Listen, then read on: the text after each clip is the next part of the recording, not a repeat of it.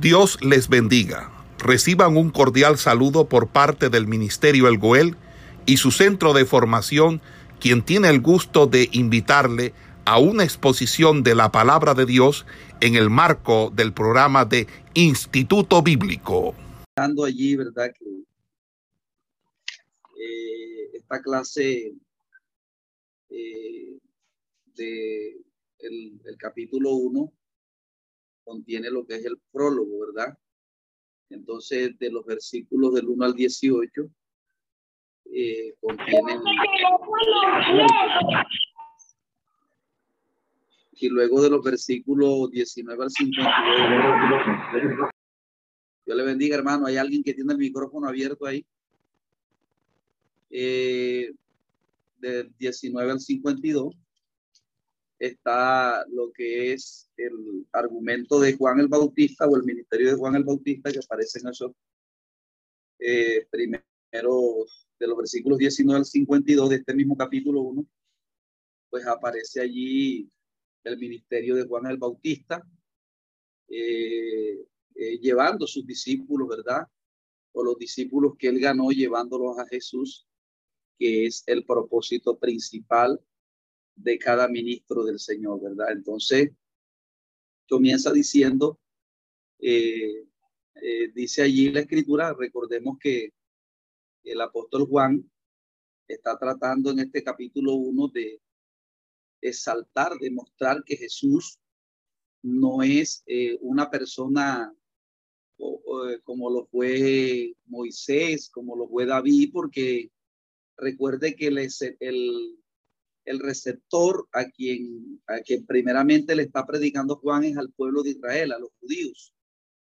Y los judíos, pues obviamente no, no, no pensaban que Jesús era Dios. Para ellos eso era una, para eso ella era una blasfemia. O sea, decir que Jesús era Dios, eso era eh, alguien de alguien que estaba eh, totalmente eh, fuera de, de, por así decirlo, ¿verdad? Alguien que estaba loco. Entonces, eh, es la argumentación que va a hacer el apóstol Juan en estos primeros 18 versículos y luego en el resto de las señales que va a hacer mostrar que Jesús sí era el Mesías y que el Mesías obviamente tiene doble naturaleza, hombre Dios, Dios hombre. Y para ello él comienza eh, eh, exaltando, ¿verdad? Dice, en el principio era el verbo. Y dice que el verbo era con Dios y el verbo era Dios. Entonces, eh, Juan va a plantear aquí que Jesucristo, y esto concuerda con lo que Jesús dijo eh, cuando estaba hablando con los judíos, ¿verdad? En el capítulo 8 del libro de Juan, ellos le, dicen, no tienes 50 años y has visto a Abraham. Y Jesús le dice, antes que Abraham fuese yo soy. Entonces, fíjese que allí está confirmando lo que dice él aquí, que en el principio era el verbo y el verbo era con Dios y el verbo era Dios. O sea, esa, ese argumento que Juan presenta en Juan 1.1 está hablando de su eternidad, ¿verdad? Ya que él era en el principio, antes que, Jesús encarnara, ya él era antes. Pero ese era antes, era lo divino, mientras que ahora es lo humano. Entonces, lo humano y lo divino, eh, hay una, una, eso se llama en teología lo que es la unidad hipostática.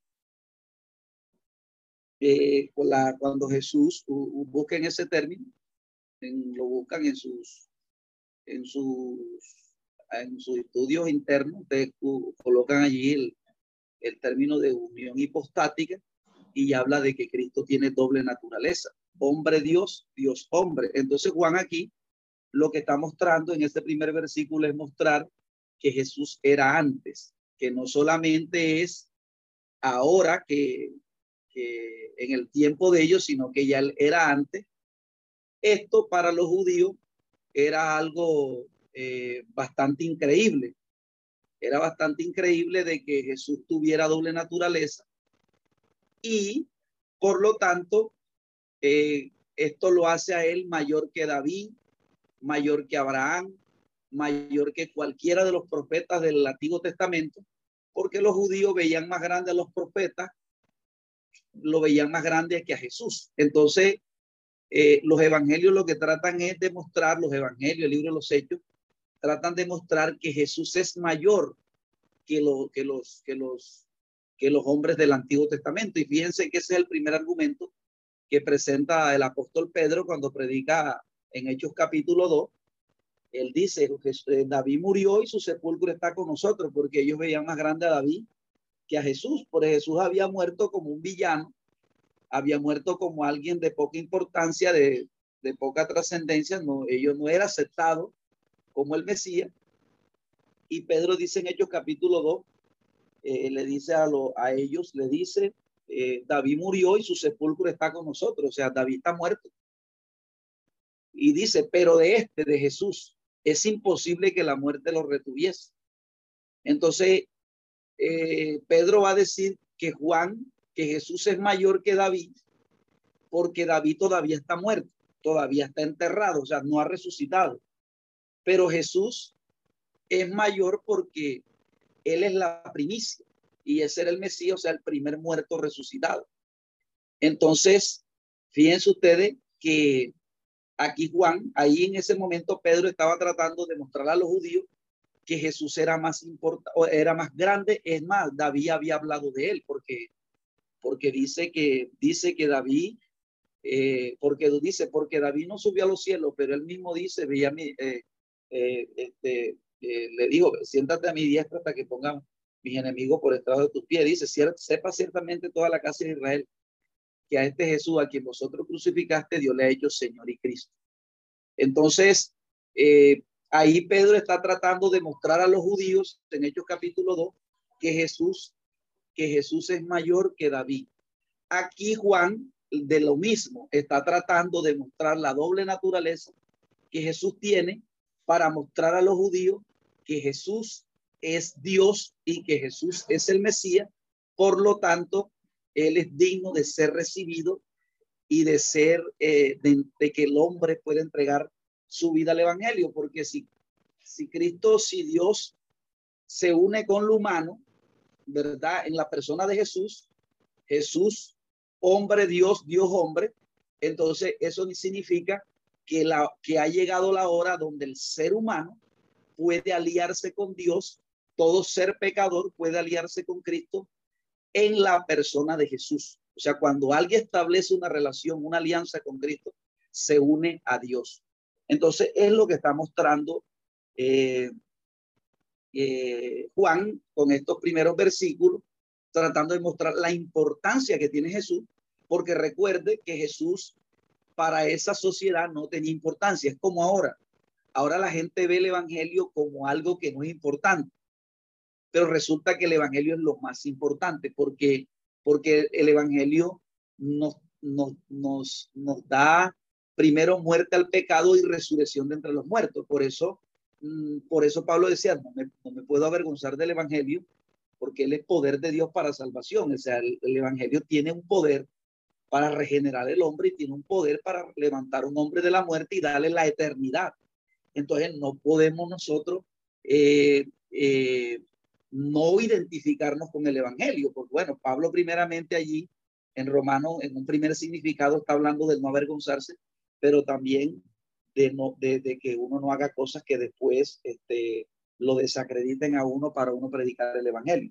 Entonces, ahí eh, hay varios términos, ¿verdad? Dice que en el principio era el verbo y el verbo era con Dios, entonces, y dice que el verbo era Dios. Entonces, la expresión en el principio muestra su eternidad la expresión era con Dios, habla de la comunión que tenía Dios con el Padre, que tenía, que tenía Jesús con su Hijo.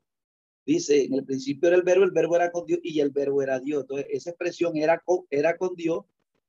Eh, habla de la relación que tenía Jesús antes de la creación con, con, con, con su Padre. Recuerde que el, eh, Dios eh, son tres divinas personas, el Padre, el Hijo y el Espíritu Santo. O sea, los testigos va, eso no lo creen, ellos no pueden creer que Cristo sea Dios. Y la Biblia lo dice eh, literalmente, Romanos 9.5 dice de quienes son los patriarcas, el cual es Cristo, el cual es Dios por los siglos, pero también primera de Juan 5.20 también habla de que Jesús es Dios literalmente. Entonces, cuando usted le muestra esos pasajes un testigo de Jehová, ellos dicen, no, pero lo que pasa es que el cielo es Dios, pero que es un Dios creado. Entonces, eso es imposible, lo que es Dios no es creado. Entonces, eh, eh, la expresión, su comunión con el Padre, eh, la expresión era con Dios, habla de la comunión con el Padre. Cuando dice que la expresión que dice el verbo era con Dios, habla de su divinidad. En el principio era el verbo y el verbo era con Dios y el verbo era Dios. Entonces la expresión el verbo era Dios habla de su divinidad, de que Jesús es divino porque él era antes de que encarnara. Entonces la otra expresión dice, todas las cosas fueron por él hechas. Está hablando de la participación que él tuvo en la creación. Dice que, claro, ellos, el Padre, el Hijo y el Espíritu Santo, ellos trabajan en una coalición, en una unidad. Ellos no trabajan separados.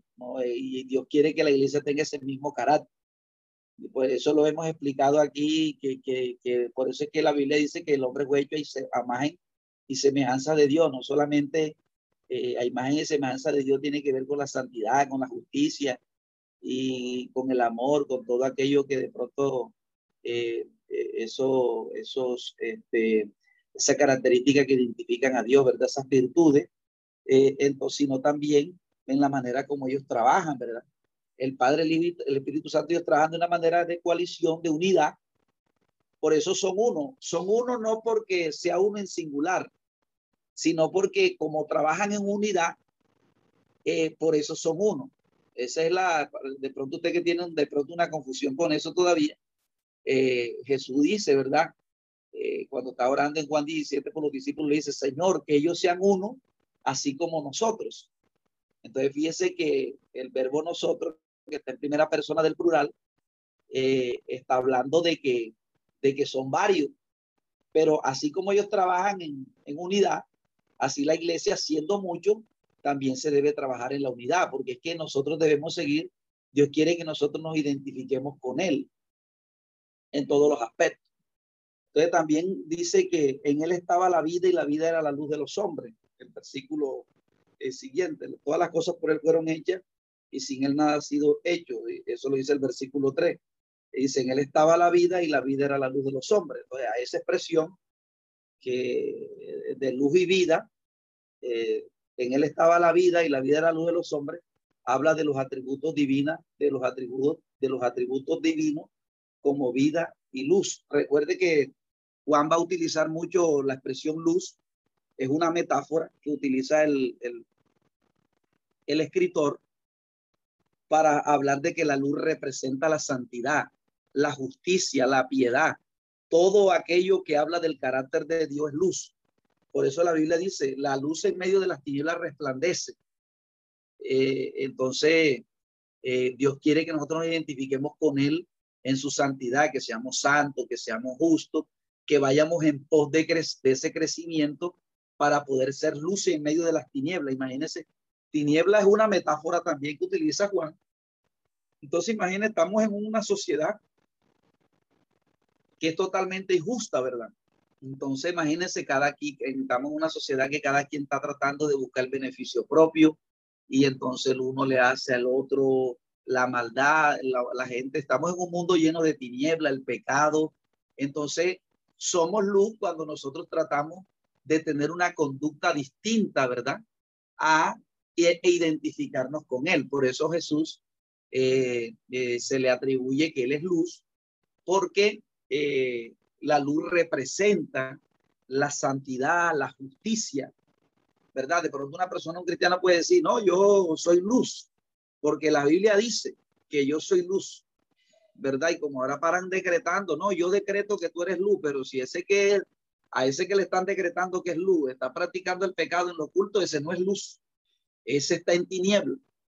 Entonces, eh, fíjense que no podemos, o sea, la apostasía es tan tremenda porque, porque eh, eh, la gente eh, se, se, predica como, como si, o sea, no se vive la realidad de las cosas, o sea, se vive alejado de la realidad de las cosas.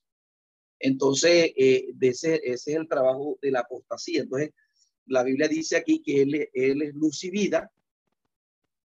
Y, y, y también dice que la luz en las tinieblas resplandece y las tinieblas no prevalecieron contra ella. Entonces, aquí tiniebla representa el pecado y luz representa Dios y, nosotros que somos hijos. En este momento, usted ve que se está levantando una alianza contra, contra la iglesia evangélica, que están eh, aprobando el homosexualismo, el recasamiento, el aborto, están aprobando una cantidad de leyes. Entonces, estas leyes eh, lo que buscan es llevar cada día a la humanidad a las tinieblas. Por eso es que dice la Biblia en Juan 3:16 que la condenación es porque la luz vino al mundo y, y los hombres amaron más las tinieblas que la luz. Entonces la gente sale a celebrar las calles porque, porque aprueban el aborto. Entonces eso, eso la Biblia lo llama tiniebla. Entonces nosotros como cristianos, nosotros debemos identificarlos con Cristo porque Él es luz y luz representa, por eso, por eso Pablo le dice a Timoteo, pero tú sigue la piedad. Porque es que la piedad es un término que hace referencia a todo lo que es verdadero, lo que es justo, lo que es bueno, todo lo que es red. Entonces, eh, por eso Jesucristo tiene todas estas eh, características o cualidades, como usted lo quiera llamar, eh, y la iglesia también debe ir madurando o pareciéndose cada día al Señor en estos aspectos. Entonces, cuando como Cristo es luz, ¿verdad? Dice que hay un triunfo sobre las tinieblas, porque en este momento puede organizarse cualquier eh, conspiración o una coalición en contra de la iglesia. Pero si nosotros cada día buscamos la justicia y la santidad, nosotros vamos a prevalecer por encima de que la gente venga con el ejército más grande. Por eso el proverbio va a decir, o el salmo, si no estoy mal, dice, no cambies la verdad y la justicia o la santidad, porque ellas te llevan aún más allá de la muerte. Entonces, vida y justicia son eh, eh, dos términos que hacen referencia a que Cristo es luz. Y así como Cristo es luz, nosotros también debemos ser luz, ¿verdad? Eh, eh, entonces, eh, bueno, como Cristo es luz, ¿verdad? Como Cristo es, o sea, Dios se da a conocer, se da a conocer a los hombres visiblemente en la persona de Jesús. Por eso Jesús le dijo a Felipe, el que me ha visto a mí, ha visto al Padre. No porque, como dicen Jesús, solo viste que él era el Padre. No, porque él dijo, el que me ha visto a mí, visto el Padre. Entonces Felipe estaba haciendo una pregunta allí, mis amados hermanos, una pregunta que, que Jesús no, no, no, se la puede complacer como él quiere. Que él dice allí que muéstranos al Padre y nos basta, Juan capítulo 14. Y Jesús le dice, tanto tiempo que estoy con vosotros. Entonces un Jesús solo interpreta eso literal. Y dice, viste que él es el Padre, porque ahí él le dijo, que hace tanto tiempo que estaba con ellos. Entonces, imagínense ustedes que Timoteo 6:16 dice, el único que habita en luz inmarcesible, a quien ninguno de los hombres ha visto jamás, ni puede ver, el cual es bendito por los siglos de los siglos. Entonces, el Padre en su esplendor, nadie lo puede ver, literalmente con los ojos no lo puede ver. Entonces, lo pudo ver porque si Jesús es el que encarnó y se hizo visible a la humanidad, entonces el que vio a Jesús vio al Padre porque es lo mismo es lo mismo, no porque el uno esté metido dentro del otro, sino que el, el, el Hijo tiene el mismo carácter del Padre y, el, y, el, y, del Espíritu Santo. Todos tres tienen el mismo carácter. Entonces, bueno, mis amados hermanos, no sé si eso les quedó claro allí o todavía se van a dejar confundir de los Jesús solo. Entonces, mis amados hermanos, eh, sigue diciendo aquí, la luz estaba, la luz en las tinieblas resplandece y las tinieblas no prevalecieron contra ella. Entonces, fíjense que mm, eh, por mucho que lo que quiera hacer el diablo en la tierra, después que la iglesia está llamada a buscar la justicia y la santidad. Por eso es que es importante la enseñanza, porque es que la gente, a veces el cristiano piensa que la enseñanza solamente lo que hace es aumentar el conocimiento en el que es enseñado. No, lo contrario, lo lleva porque es que el conocimiento de la Biblia no es como la filosofía griega, que la gente se llena información en la cabeza, no. El conocimiento de la escritura lo que nos hace es que nos madura en el carácter, que cada día nos enseña a buscar esa santidad y a buscar esa justicia. Por eso es que eh, la gente que no estudia tiende a ser inmadura espiritualmente. Entonces, este, porque, porque es que en, el estudio se, eh, eh, hay un crecimiento. Entonces, imagínense ustedes que una persona nace, ¿verdad? Y viene a este mundo y no va a la escuela. Entonces no hace los procesos, no hace pre-kinder. Bueno, ahora como hay tantos kinder ahora para llegar primero, pero antes era el primero, el bachillerato y después la universidad y el estudio profesional. Entonces uno viene del mundo sin conocer teología, sin conocer doctrinas, sin conocer nada. Entonces uno se convierte y viene al evangelio y uno no se prepara. Entonces eh, no, eso, eso, eso no es así. Entonces uno debe prepararse porque uno debe conocer la doctrina que ya ellos, porque a los apóstoles se les reveló la doctrina y ellos la consignaron aquí en la escritura. Entonces el orden de Dios es que nosotros la conozcamos aquí y a partir de lo que ya conocemos, aquí lo que está revelado en la Biblia, entonces Dios comienza a revelarnos, pero toda revelación del momento nunca trata de tirar por tierra lo que ya está escrito. Siempre toda revelación moderna va sujeta a la, la revelación que ya está escrita. Si alguien viene diciendo, no, que Dios me mostró que la iglesia se iba a pasar por la gran tribulación, eso, eso, no, eso no es correcto, esa revelación es equivocada porque ya a los primeros apóstoles Dios les reveló y con, ellos consignaron en la escritura para que las generaciones venideras se sujeten a lo que es la escritura. Por eso una de las reglas hermenéuticas es que nadie puede interpretar la Biblia, sino que la Biblia es su propio intérprete. Quien trata de interpretarla para su acomodo se mete en problemas serios. Entonces miren ahora que Juan presenta, ¿verdad? A Jesús y hace esa presentación así, ¿verdad? Como como algo que primeramente está como a la expectativa. En el principio era el verbo, el verbo era con Dios y el verbo era Dios, este era en el principio con Dios, pero no se dice de quién está hablando. Entonces, es lo que trata de llamar la atención de los lectores para que continúen eh, leyendo para al final él decir de quién está hablando. Y finalmente él eh, va a llevar a decir, eh, va, va a llevar a sus lectores, ¿verdad?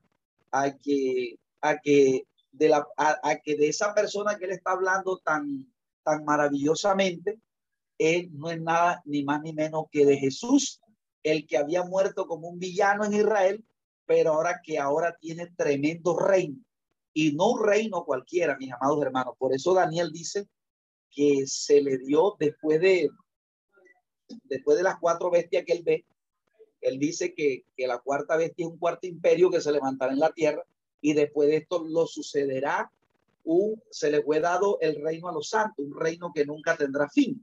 Entonces fíjense nada más y nada menos que Cristo muere como un villano en la cruz, mi amado hermano, y sin, sin una importancia para esa sociedad. Pero ese hombre es el más importante porque tiene tremendo reino. Y una de las cosas que Jesús le impacta del que estaba crucificado con él en la cruz es que él es el que reconoce eso primeramente porque él dice, acuérdate de mí cuando vengas en tu reino. O sea, él reconoció que Jesús tenía ese reino, que a pesar de que estaba muriendo allí como un villano, Jesús tenía un reino eterno. Y él, y él entró en ese reino. Él, él, él, eh, ustedes que ahí muestra que, que, ese hombre por su misericordia allí se salvó, ¿verdad? Entonces miren ahora la actitud que tiene la gente frente a Jesús. Eh, Juan lo va a describir. El versículo se dice, hubo un hombre eh, de Dios, el cual se llamaba Juan.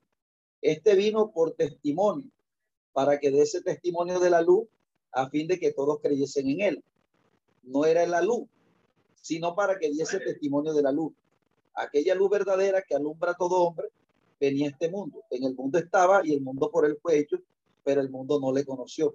A los suyos vino y los suyos no le reconocieron. Fíjese que antes de que Juan antes de Juan, se levantó eh, eh, el apóstol Juan. Y Juan, este, el apóstol era un discípulo de, del Juan el Bautista. Bueno, este Andrés, bueno, se me escapa ahora, pero no me acuerdo si este Juan era discípulo de Juan, pero la mayoría de los discípulos de Juan, eh, él cumplió con la comisión de entregárselos a Jesús. Entonces, quien tiene la responsabilidad antes que Juan escribiera este libro, es Juan el Bautista. Juan el Bautista es el, que tiene ese enorme encargo de dar a conocer a la generación de ese tiempo lo maravilloso que había acontecido en un territorio allí de Belén, ¿verdad? En un pesebre, que había nacido el Salvador, había nacido el, el, la solución para los seres humanos, el que acaba, el que iba a acabar con el gran problema que tuvo Israel en toda la historia, que fue con el pecado. Porque el pecado siempre fue el, el, el, el como alguien, como dicen secularmente, el talón de Aquiles para Israel. Es el pecado lo que destruye al hombre en lo particular y en lo colectivo. Entonces, Juan tiene la responsabilidad de predicar a los judíos que la promesa que habían hecho los salmos, la Torá, el Nevín y el Ketubín, o sea, o la Torá, ¿verdad? la Torá que es la, que es, que es las leyes, los, los, cinco, los primeros cinco libros del, del, ¿cómo se llama? Del Taná. El Taná es la Biblia completa. El término Taná se, se, se, se compone de Nevín, Ketubín y, y, y Nevin, que son los profetas, Ketubín, que son los salmos. Son términos hebreos que hablan acerca del Antiguo Testamento, pero todos ellos hablaron de Jesús, todos ellos hablaron de la venida del Mesías, y Juan tiene la responsabilidad de predicarle a la gente que esa luz o esas promesas hechas a Israel ya se habían cumplido y se cumplen en la persona de Jesús.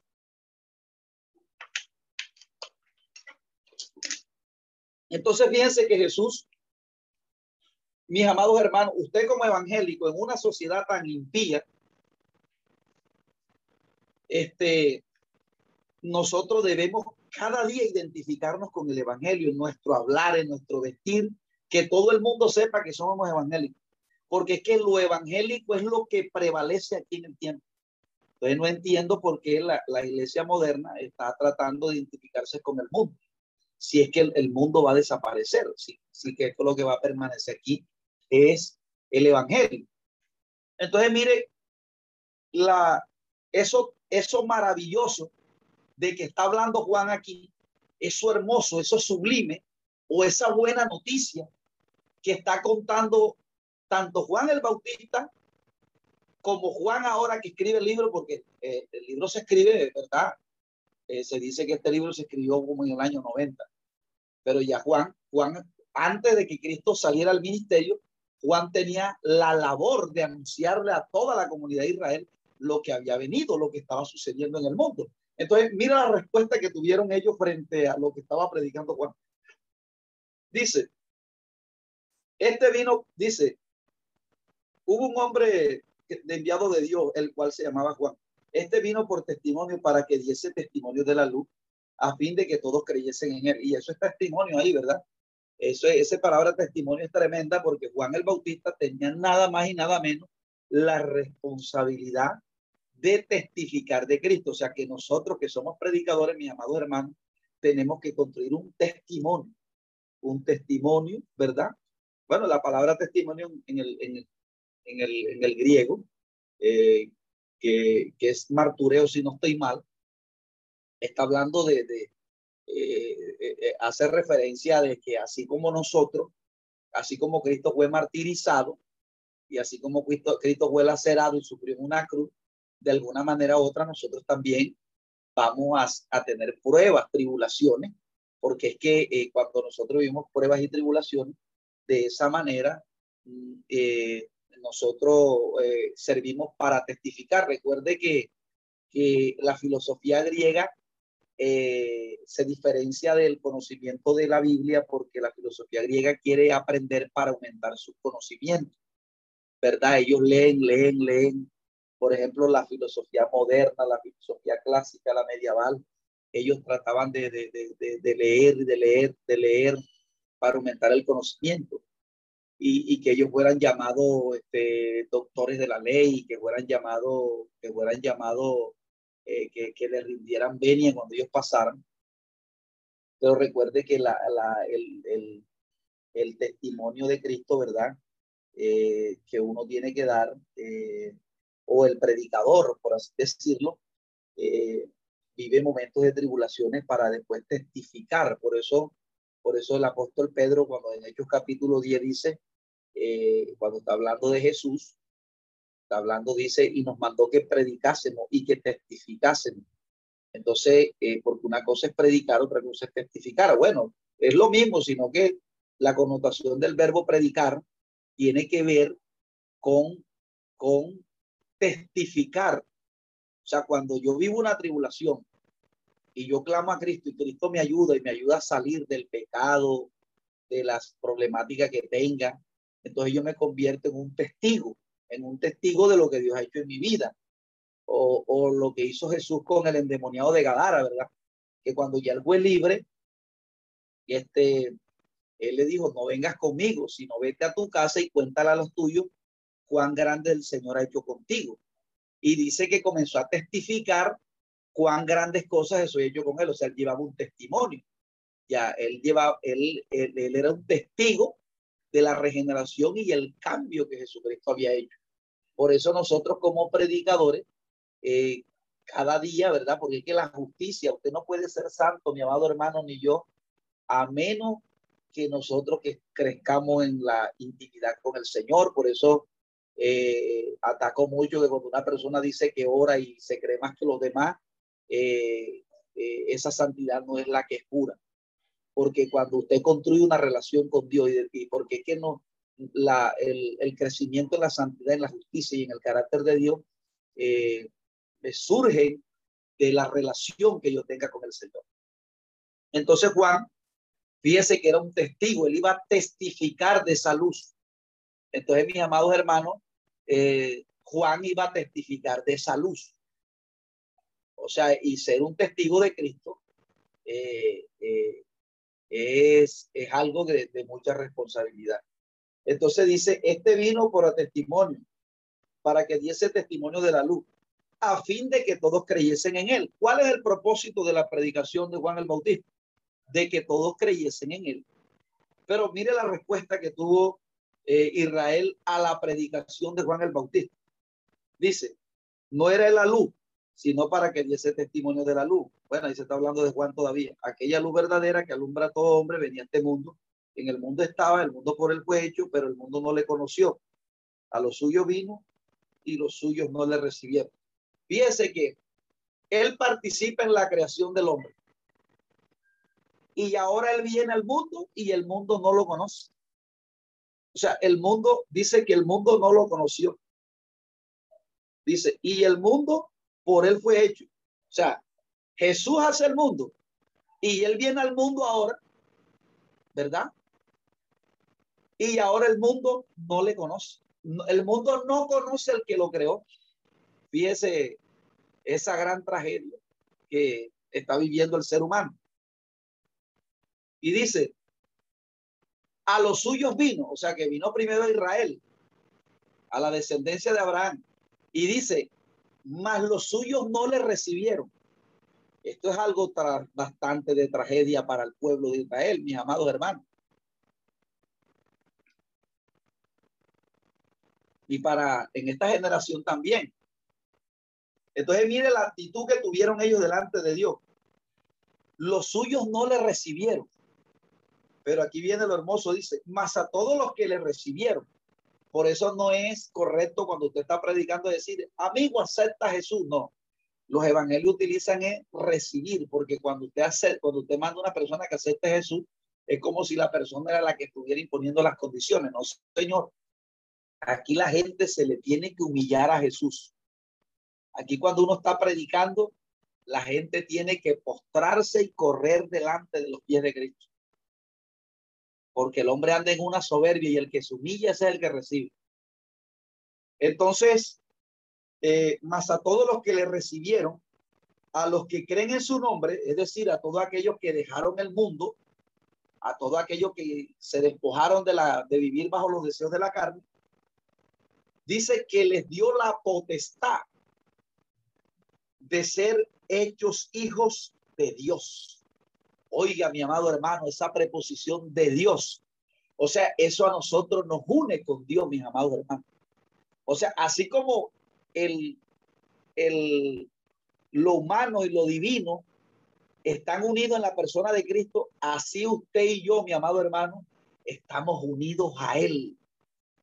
Por eso es que nosotros tenemos la mayor herencia, mi amado hermano. Nosotros somos lo más rico en esta tierra y esa es la importancia que los discípulos van a, los apóstoles van a, recalcar para que la iglesia tenga conocimiento de cuál es su trascendencia en esta sociedad. Aunque el mundo no nos vea de esa manera, pero nosotros mire lo que hemos creído, mire la, la posición que tenemos.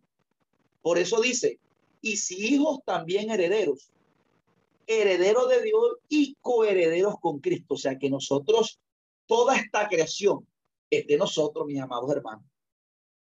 Entonces, eh, claro que la Biblia dice, sí, es que padecemos juntamente con Él, porque es que para que juntamente con Él seamos glorificados. Eso lo dice el apóstol Pablo Romanos 8 y 17, que es un capítulo de la salvación.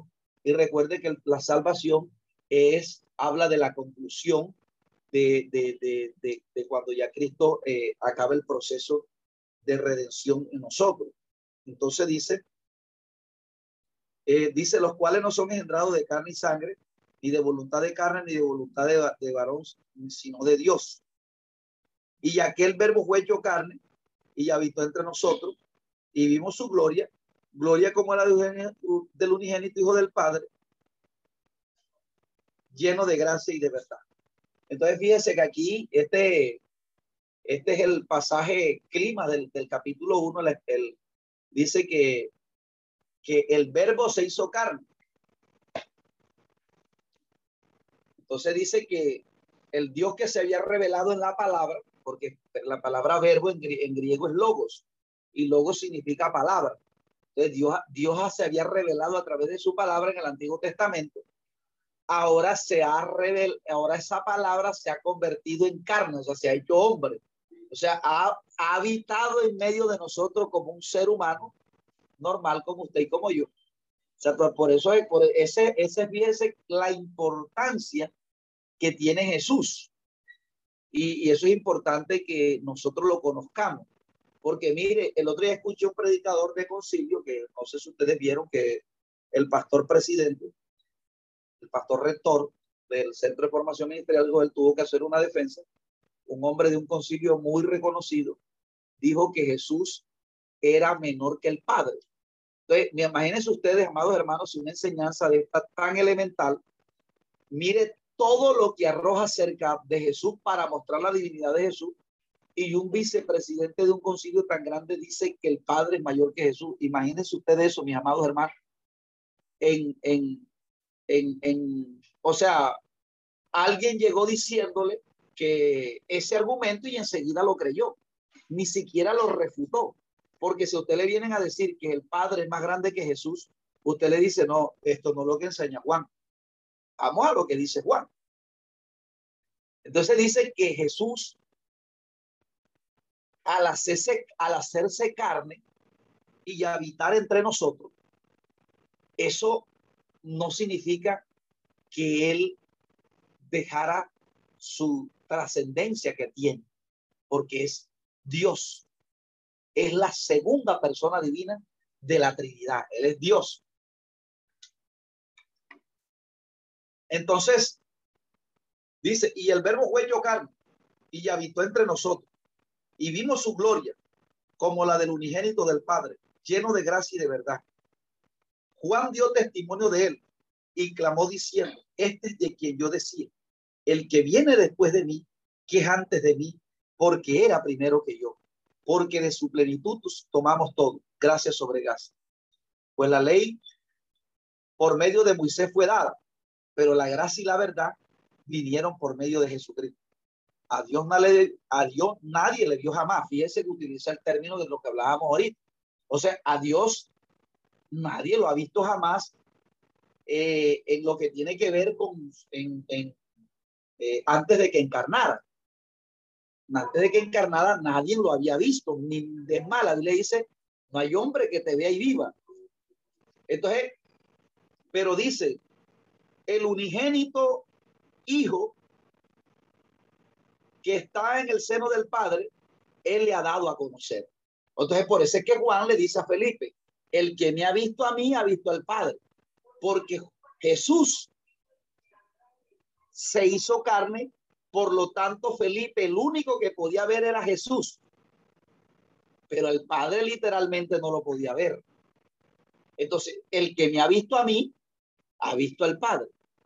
Entonces, Juan no le podía cumplir la petición a Felipe como él quería. Porque él, él quería, muéstranos al Padre y nos basta. Y, y, y, allá Timoteo sí dice que el único que habita en luz es la Cecilia, quien ninguno de los hombres ha visto jamás ni puede ver. O sea, que es algo que al Padre en su esplendor nadie lo puede ver. Entonces Jesús no le podía cumplir la petición que estaba pidiendo eh, Felipe. Pero si lo estaba viendo a él, estaba viendo al Padre. No tenía necesidad de ver al Padre. Porque, porque ahí Felipe está mostrando una falta de fe ahí. Decir eso. Porque si ha visto a Jesús, ha visto al Padre. Entonces, mis amados hermanos, eh, es algo hermoso lo que trata de mostrar eh, el libro de Juan en, en este pasaje. Eh, eh, el que ha visto a mí ha visto al Padre. Que está en el seno del Padre, Él le ha dado a conocer. Entonces Cristo es el que da a conocer, ¿verdad? Porque Cristo es el que se hizo visible, el que se humanizó. Entonces, el que ha visto a Jesús ha visto al Padre. Por eso es que, por eso es que él dice, nadie puede ir al Padre si no es por mí. Porque ahora todo lo, porque es que aquí hay un peligro, mis amados hermanos. Y era que los judíos no querían ser discípulos de Cristo. Ellos, ellos se veían muy importantes para venir a Jesús. Y es lo que usted sabe que Juan era judío, como lo era Pedro, y ellos de alguna manera u otra, ellos escribieron lo mismo Pablo, para tratar de convencer a, su, a sus conciudadanos, ¿verdad? A sus compatriotas de que también creyeran como ellos.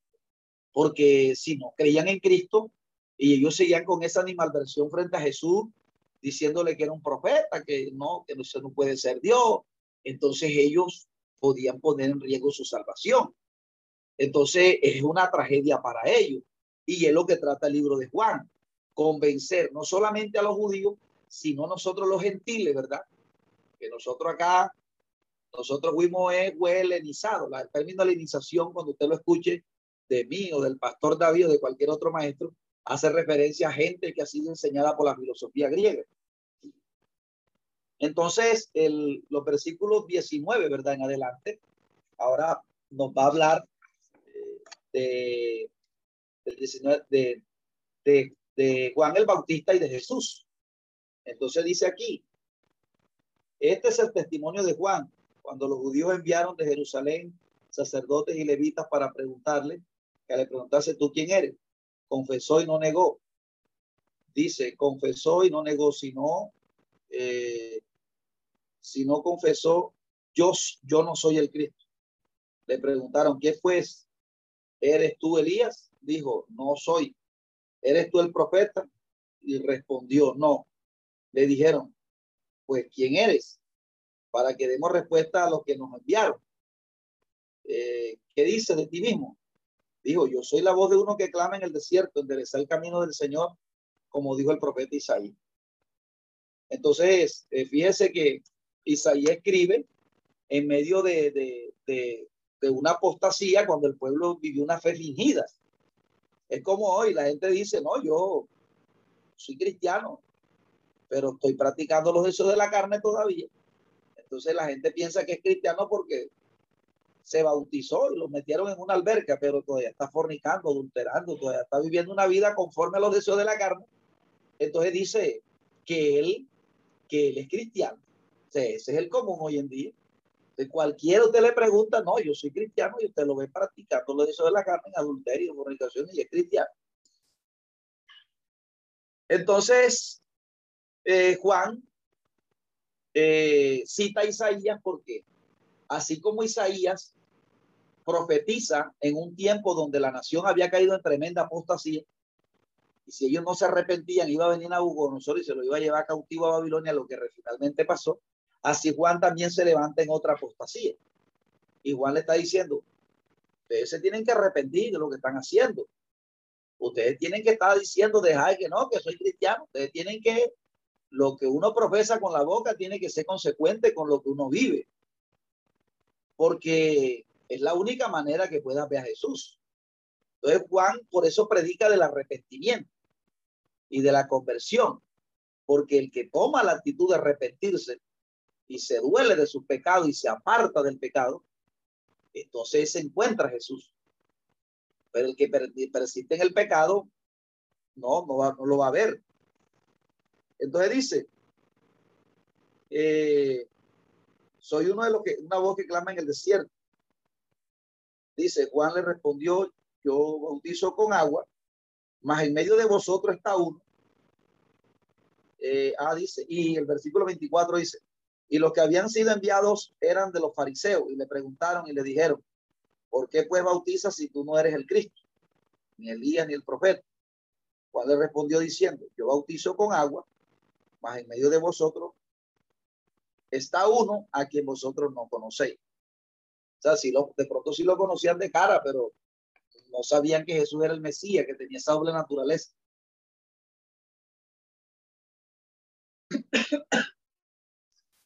Eh, Juan, recuerde que recuerde que Juan Bautista sí lo identificó, perdón. Recuerde que Simeón sí lo identificó. Él, él, dijo, él tomó a Jesús en los brazos y dijo, despida a tu siervo en paz, porque han visto mis ojos tu salvación.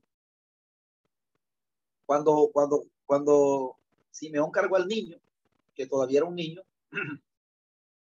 este, él se dio cuenta que él no era un ser humano cualquiera, que ese era el Mesías, lo que tenía cargado María ahí en ese momento. Entonces, eh, fíjese que los hombres espirituales, y también dice que Ana no dejaba de orar en el templo, que tenía, había casado siete años y hace 84 y no dejaba de orar en el templo. Fíjense ustedes las características de la iglesia que pudo ver a Jesús. Los que estaban en apostasía no lo vieron, amados hermanos. Se volvieron enemigos de él. Los fariseos daban alarde de que ellos eran eh, los más santos y Jesús lo tenían ahí, no lo veían, porque cuando la santidad no va acompañada de la justicia, eso es pura apariencia. Eso, y los fariseos habían caído en esto. Y cuando, eh, fíjense que los fariseos mandaron a preguntar, pero dinos si es quién eres.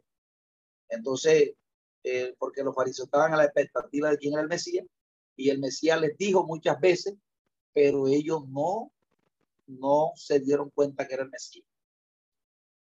Entonces dice, eh, Juan comienza a decir aquí, ¿verdad? Comienza a hablar de Jesús, que él bautiza con agua, pero el que, el que está en medio de vosotros, que uno aquí no conocéis, este es el que viene después de mí, el que es antes de mí, el cual no soy digno de desatar la correa de su calzado. Dice, estas cosas sucedieron en Betábora, al otro lado del mar, eh, donde Juan estaba bautizando. Ahí usted sabe que una cosa es el bautismo en agua y otra cosa es el bautismo en el Espíritu Santo. Entonces, Juan bautizaba en agua, porque es un acto humano, porque es un acto simbólico. La persona se arrepintió, quiere el Evangelio, viene aquí, se bautiza, se hace el trabajo. Uno como predicador, ¿verdad? Lo que hace es el trabajo que hace Juan. La persona se arrepiente, la persona se convierte al Señor, eh, se bautiza, se lleva allá, se hace el acto simbólico, se le enseña lo que es eso, lo que la vida que ha ingresado, que ahora se bautizó, pero ese bautizo es una simbología que representa muerte al pecado, que así como se sumerge en el agua, así eso representa que tiene que estar muerto en el pecado, ya, sea la, la, la, cuando la, eh, eh, es, inmersión, ¿verdad? Cuando se bautiza, cuando la persona se hunde totalmente. Eh, eso representa la muerte, la muerte al pecado. Y cuando se levanta representa la resurrección, o sea, la nueva vida que va a vivir y la resurrección de Cristo, literalmente también la muerte. Entonces es un acto simbólico, pero dice que él va a decir que después hay otro bautismo y es el que da Jesús, el que da el Espíritu Santo, el que da Dios. El Espíritu Santo y fuego, ya ese es otro bautismo hoy en día, que es lo que el pastor ha estado enseñando, ¿verdad? Acerca del cesacionismo, que enseña que el hablar en lengua no, ya no es para este tiempo, que eso era para el pasado, que con, el, con Hechos capítulo 2 y, la, la, y cerrar el canon ya eso cesó, que ya eso era que, porque los que hablan en lengua ahora eso es una cuestión, una enfermedad mental. Esa, esa tremenda gente, esa gente este, estaba bastante equivocada porque no entienden esto. Entonces, no entienden que, que hay un acto humano, pero después el creyente uno tiene que buscar el bautismo en el Espíritu Santo y la llenura del Señor. Eh, eh, bueno, el, el versículo 29 dice, el, día siguiente vio Jesús que venía a él y dijo, he aquí el Cordero de Dios que quita el pecado del mundo. Entonces, ya aquí Juan comienza a, aquí Juan comienza allá a describir de una manera más explícita de quién él es que ha hablado. Ya lo que había dicho allá como especie de algo de, de, de, de una especie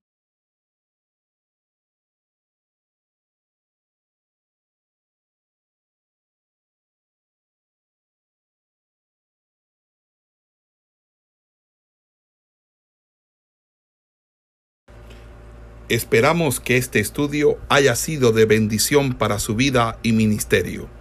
A Dios sea la gloria. Este es el Ministerio El Goel, vidas transformadas para cumplir el propósito de Dios.